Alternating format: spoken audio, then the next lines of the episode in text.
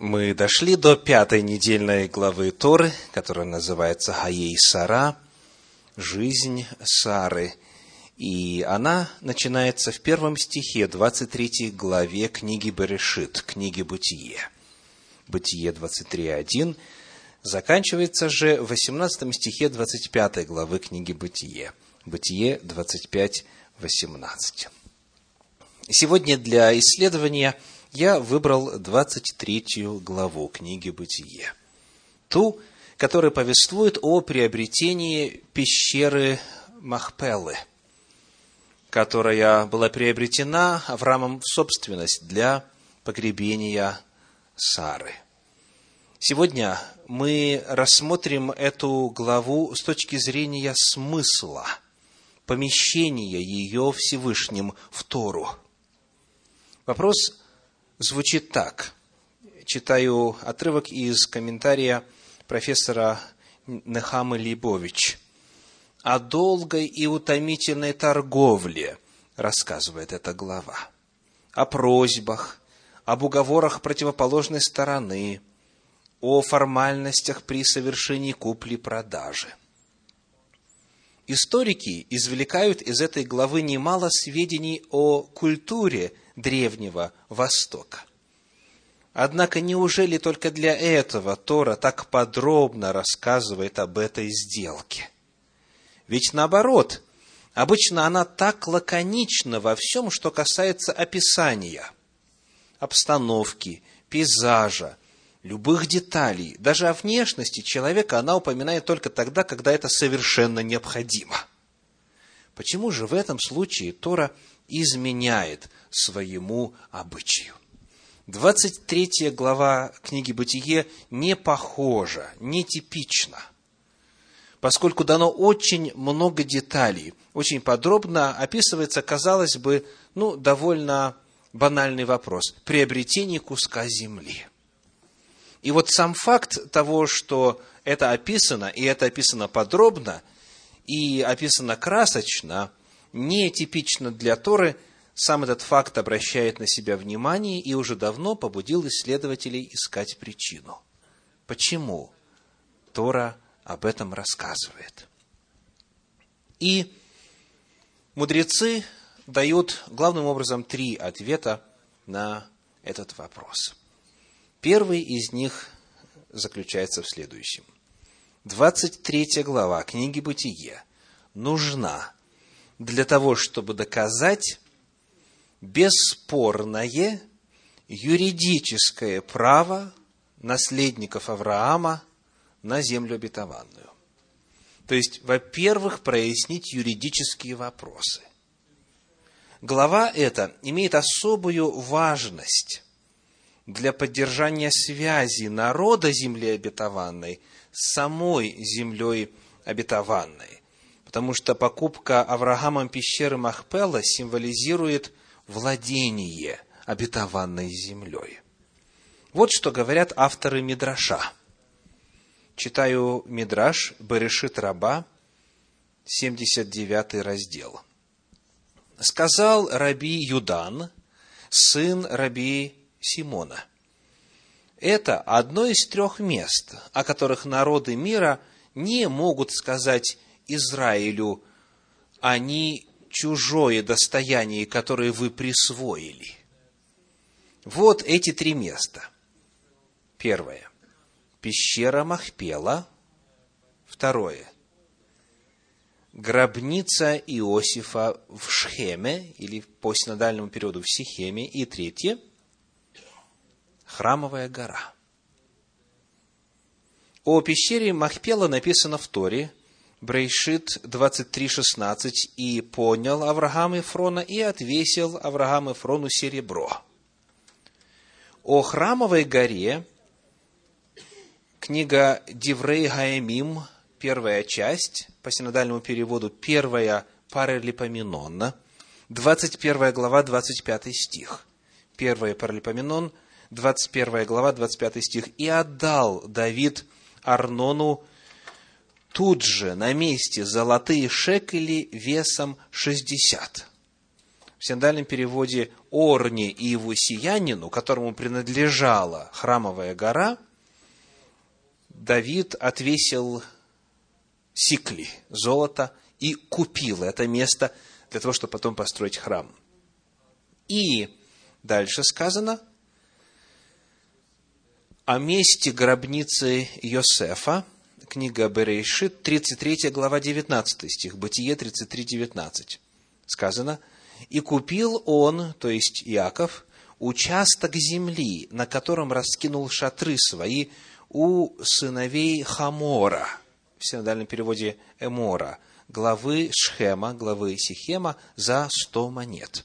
То есть Яков купил там участок, на котором разбил шатры, и позже там был похоронен Иосиф. Об этом читаем в книге Иисуса Навина, Иошуа бен Нун, Иисус Навин 24.32.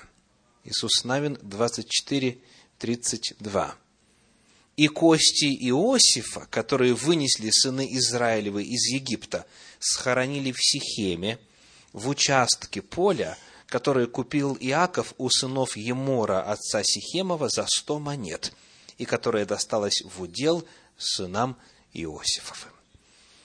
Итак, это место одно из трех, которое было куплено – и потому вот все эти истории, они очень подробно описаны и в Торе, и в Танахе в целом, чтобы было юридическое основание, чтобы бесспорно можно было сказать в отношении, по крайней мере, трех мест, что это наша земля. Это земля потомков Авраама. Очень интересно об этом пишет Гюнтер Плаут, раввин, в своем комментарии Торы – место для захоронения – это символ. Бог обещал эту землю Аврааму и его потомкам. Махпела таким образом является зримым знаком. Место для, сахар... для захоронения – это единственный участок земли, который Авраам, не будучи постоянным жителем, мог надеяться приобрести. Это место стало опознавательным знаком земли обетованной, символом обладания ею – насколько бы далеко от нее не находился народ Израиля, в египетском рабстве или в европейском изгнании.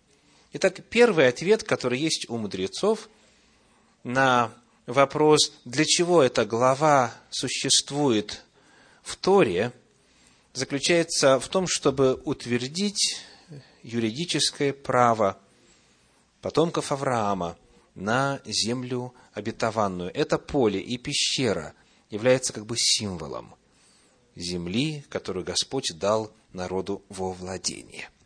Второй ответ, который можно найти в комментариях мудрецов, звучит так. Речь идет о желании Всевышнего продемонстрировать верность своих обетований Аврааму.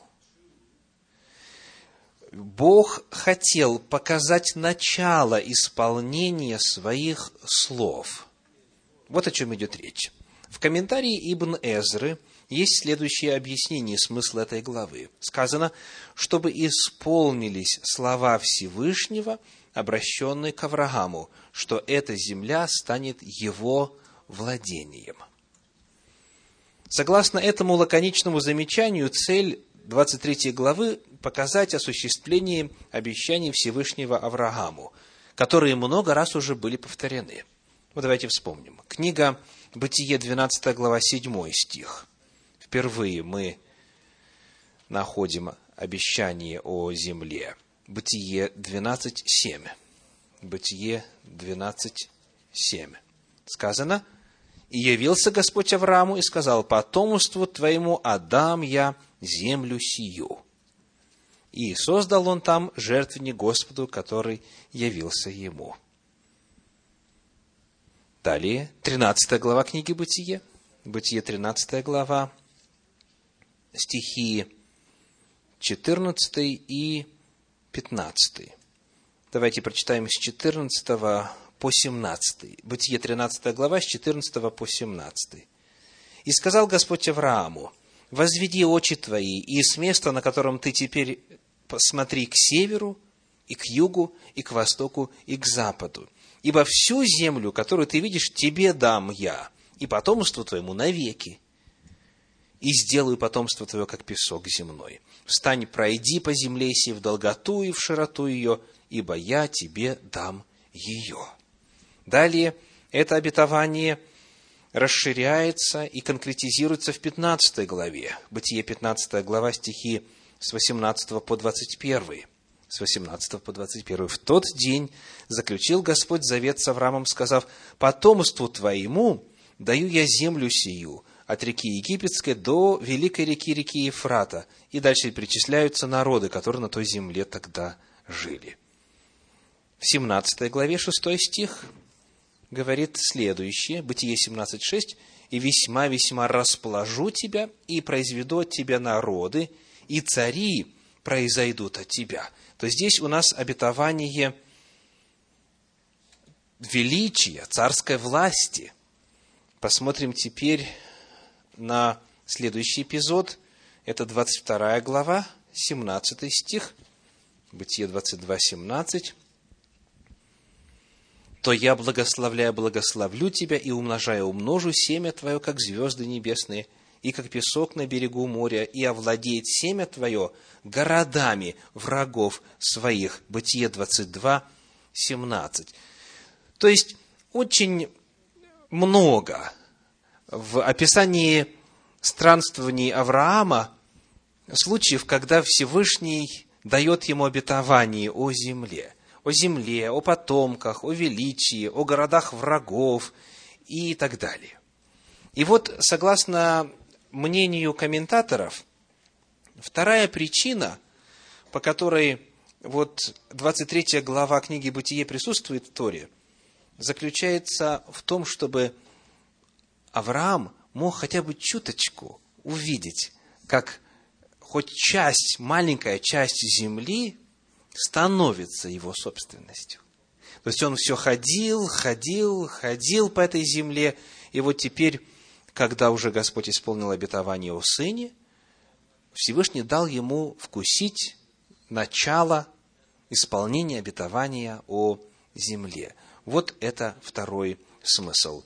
Рамбан развивает эту идею Эбн Эзры и пишет, эта глава написано в Торе для того, чтобы показать, сколькими милостями Всевышний одарил Авраама. Он стал божественным вождем в стране, в которой пришел жить. Его одного весь народ называл «господин мой», а сам он не звал так никого, потому что всех превосходил своим величием и влиянием. На самом деле, в 23 главе книги Бытия стихи 5 и 6 говорят – сыны Хета отвечали Аврааму и сказали ему, послушай нас, господин наш. Слышите? Послушай нас, господин наш. Причем, если вы помните историю древних веков, по школьной программе и так далее, хеты – могущественнейшее государство. Египтяне хетов боялись. Хеты были очень мощным в военном отношении, в экономическом отношении и так далее народом. И вот хеты называют Авраама «ты наш господин». Дальше. Больше того, они говорят «ты князь Божий посреди нас». То есть они указывают причину его власти. «Ты князь Божий». То есть они указывают на его духовный авторитет, признают этот духовный авторитет. Далее сказано – в лучшем из наших погребальных мест похорони умершую твою. Никто из нас не откажет тебе в погребальном месте для погребения умершей твоей. Итак, здесь Авраам смог почувствовать, как вот эти обетования начали исполняться, что он будет велик, царское величие будет у него, что у него будет земля. И вот приобретение этой земли, что, кстати, не было делом легким, мы к этому еще вернемся, является началом исполнения Божьих обетований. Вновь обращаемся к комментарию Гюнтера Плаута. Но почему Авраам, верующий человек, нуждался в Махпеле? И отвечает он так, потому что он человек. И самой своей человечностью – он олицетворяет как возможности, так и пределы веры. Люди живут и умирают за идеалы, которые, как им известно, не будут осуществлены при их жизни. И все же они стремятся увидеть, по крайней мере, их часть, пусть малую, достигнутой.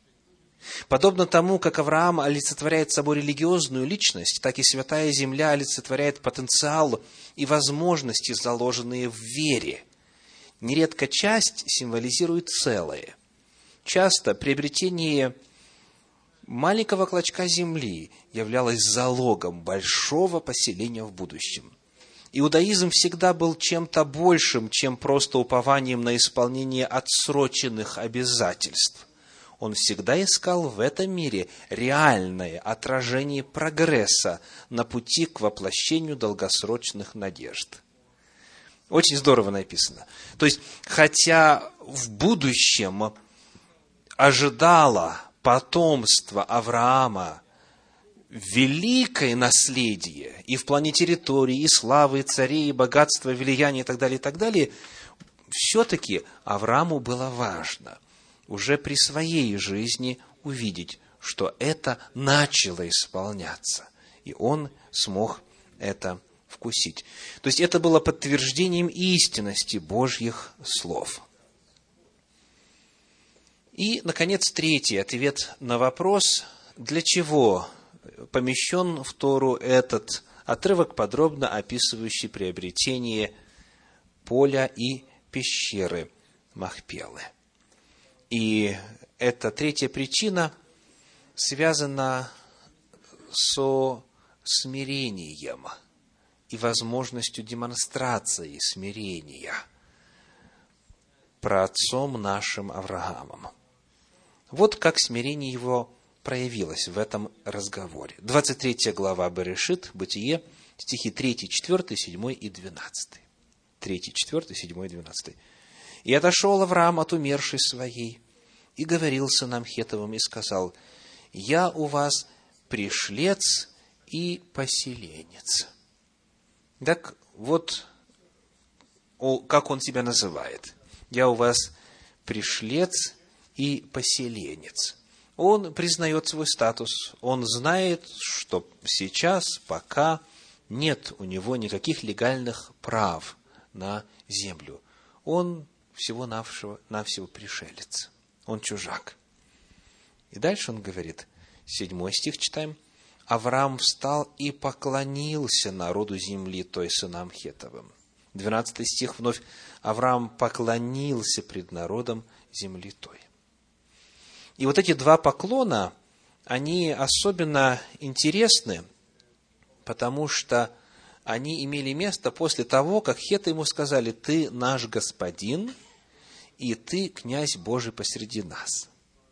То есть здесь явная демонстрация со стороны Авраама, патриарха, кротости и смирения. В книге «Деяния апостолов» в 7 главе, в стихах со 2 по 5 этот опыт Авраама описан так. Деяния апостолов, 7 глава, стихи со 2 по 5. Но он сказал, мужи, братья и отцы, послушайте. Бог славы явился отцу нашему Аврааму в Месопотамии прежде переселения его в Харан и сказал ему, «Выйди из земли твоей, и из родства твоего, и из дома отца твоего, и пойди в землю, которую покажу тебе». Тогда он вышел из земли халдейской и поселился в Харане, а оттуда, по смерти отца его, переселил его Бог в сию землю, в которой вы ныне живете. И не дал ему на ней наследство ни на стопу ноги. Обещал дать ее во владении ему и потомству его по нем, когда еще был он бездетен.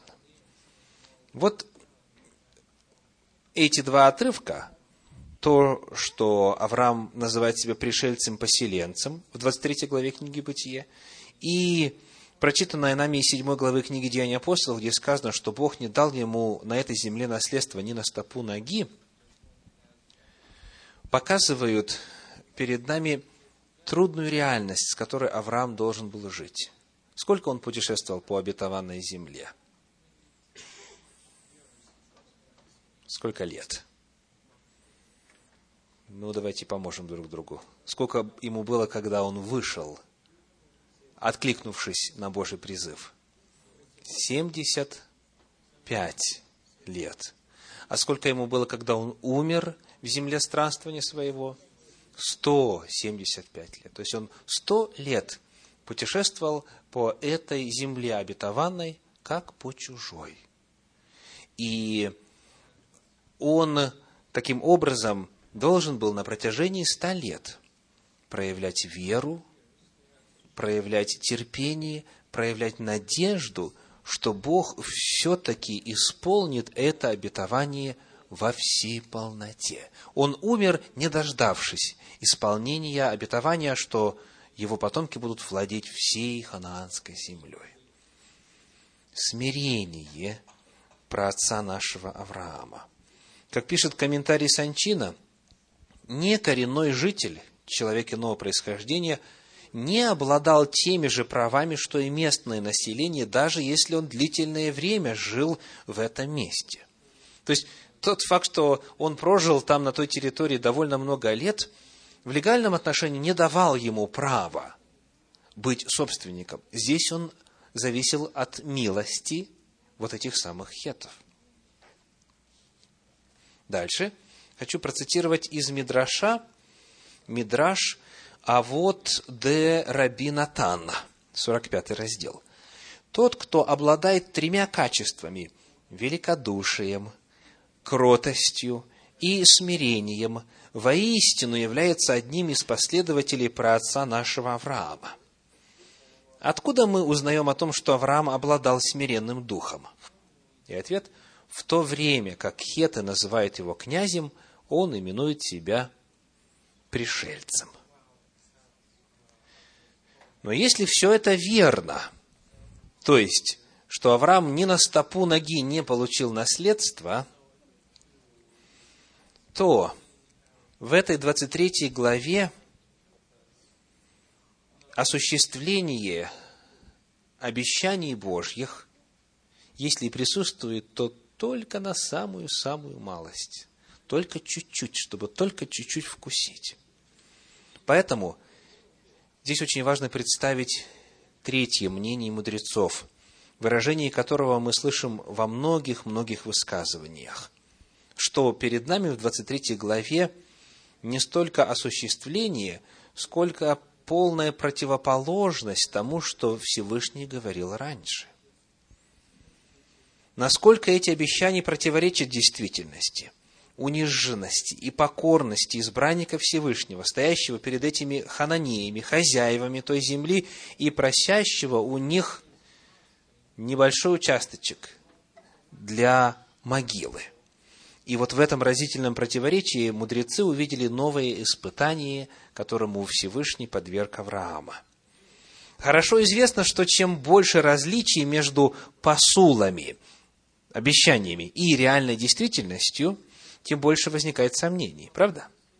Чем больше и краше обетования и полное их отсутствие в реальности, тем горше на душе, тем сильнее побуждение восстать наполнится неверием.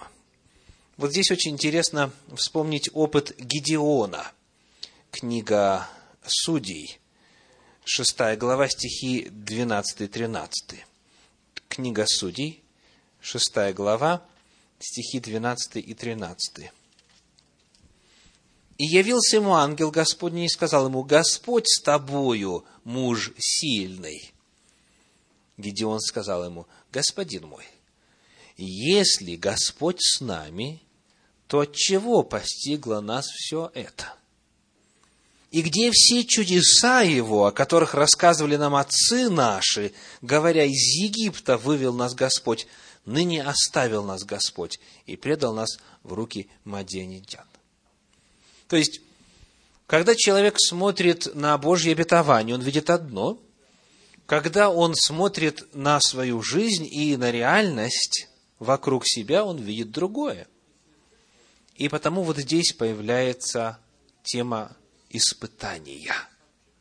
Как реагировать на этот диссонанс, как реагировать на э, эту несостыковку, на это различие, на это даже противоречие между тем, что Бог обещал, и тем, что есть на данный момент. И вот этот момент, момент испытания веры и верности Авраама Всевышнему, несмотря на все социальные, экономические, политические обстоятельства, по мнению мудрецов, имеет особую значимость и содержит в себе важный урок. То, как Авраам ведет себя согласно 23 главе книги «Бытие». Цитирую из документа, который называется «Мидраш Гагадоль». Смотрите, какую скромность проявил Авраам, отец наш. Ведь Всевышний обещал навечно отдать ему страну, ему и его потомству. А сейчас Авраам не нашел другого места для могилы, кроме того, что купил, заплатив много денег – Однако у него даже не возникло мысли, будто Всевышний поступает несправедливо, или желания пожаловаться. Более того, даже с народом, жившим в той стране, Авраам разговаривал крайне смиренно. «Пришелец я у вас». Тогда сказал ему Всевышний, вот согласно этому Мидрашу, Мидраш Гагадоль, «Ты сам себя принизил, клянусь, что я возвышу тебя и поставлю господином над ними. Вот что говорит Мидраш. Еще один интересный документ в иудаизме. Талмуд Бавли, раздел Бава Батра, 15. Итак, в Талмуде сказано. «И был один день, и пришли ангелы предстать пред Господом. Пришел также Сатана среди них. И спросил Господь Сатана, «Откуда ты?» И ответил тот, «Я прошелся по земле, погулял по ней». Цитируется Иова, 1 глава, стихи 6-7, с некоторой обработкой. Сказал Всевышнему Сатан, «Властитель мира, прошелся я по всему миру и не нашел никого настолько же верного тебе, как Авраам, служитель твой». Ведь ты сказал ему, Брейшит 13.17, «Вставай, пройди по этой стране вдоль и поперек, ибо тебе я дам ее». И даже тогда, когда не нашел, где похоронить Сару, он не подумал, что ты поступаешь с ним несправедливо. То есть этот вот документ в иудаизме, он вкладывает в уста сатаны вот эти вот слова хвалы Аврааму, что вот в тот момент, когда пришел кризис, когда горе, утраты, когда нужно похоронить Сару, а негде похоронить, потому что нет земли, нет своей собственной территории, в этот момент Авраам проявил смирение, послушание, продемонстрировал веру и надежду на исполнение Божьего обетования. И, наконец, комментарий Равина Гюнтера Плаута. Внимательное чтение текста – обнаруживает глубокую обеспокоенность, кроющуюся за сдержанными словами Авраама.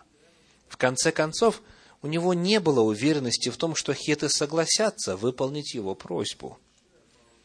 Он мог столкнуться с необходимостью похоронить свою жену у обочины дороги, на ничейной земле, как это позднее был вынужден сделать Иаков с Рахилью.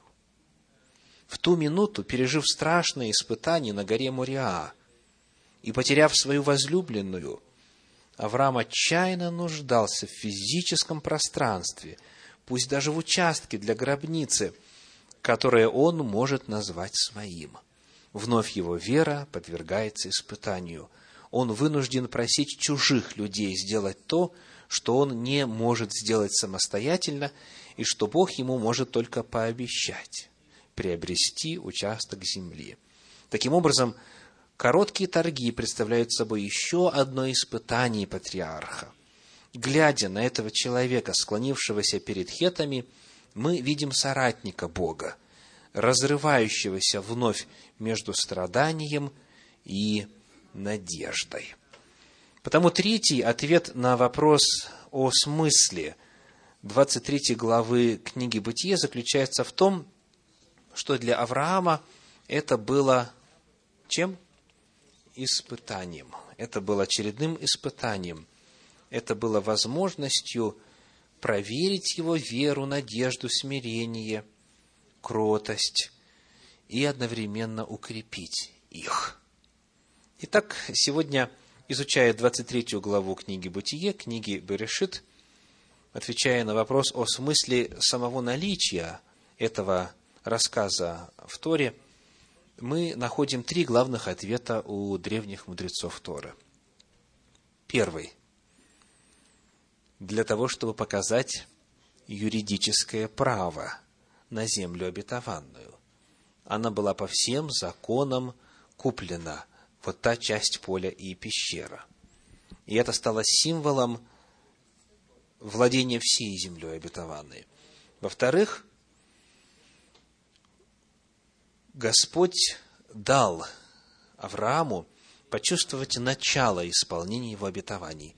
О земле, землю ему все-таки продали, хотя не были обязаны, и о величии его называют Господин наш и князь Божий среди нас.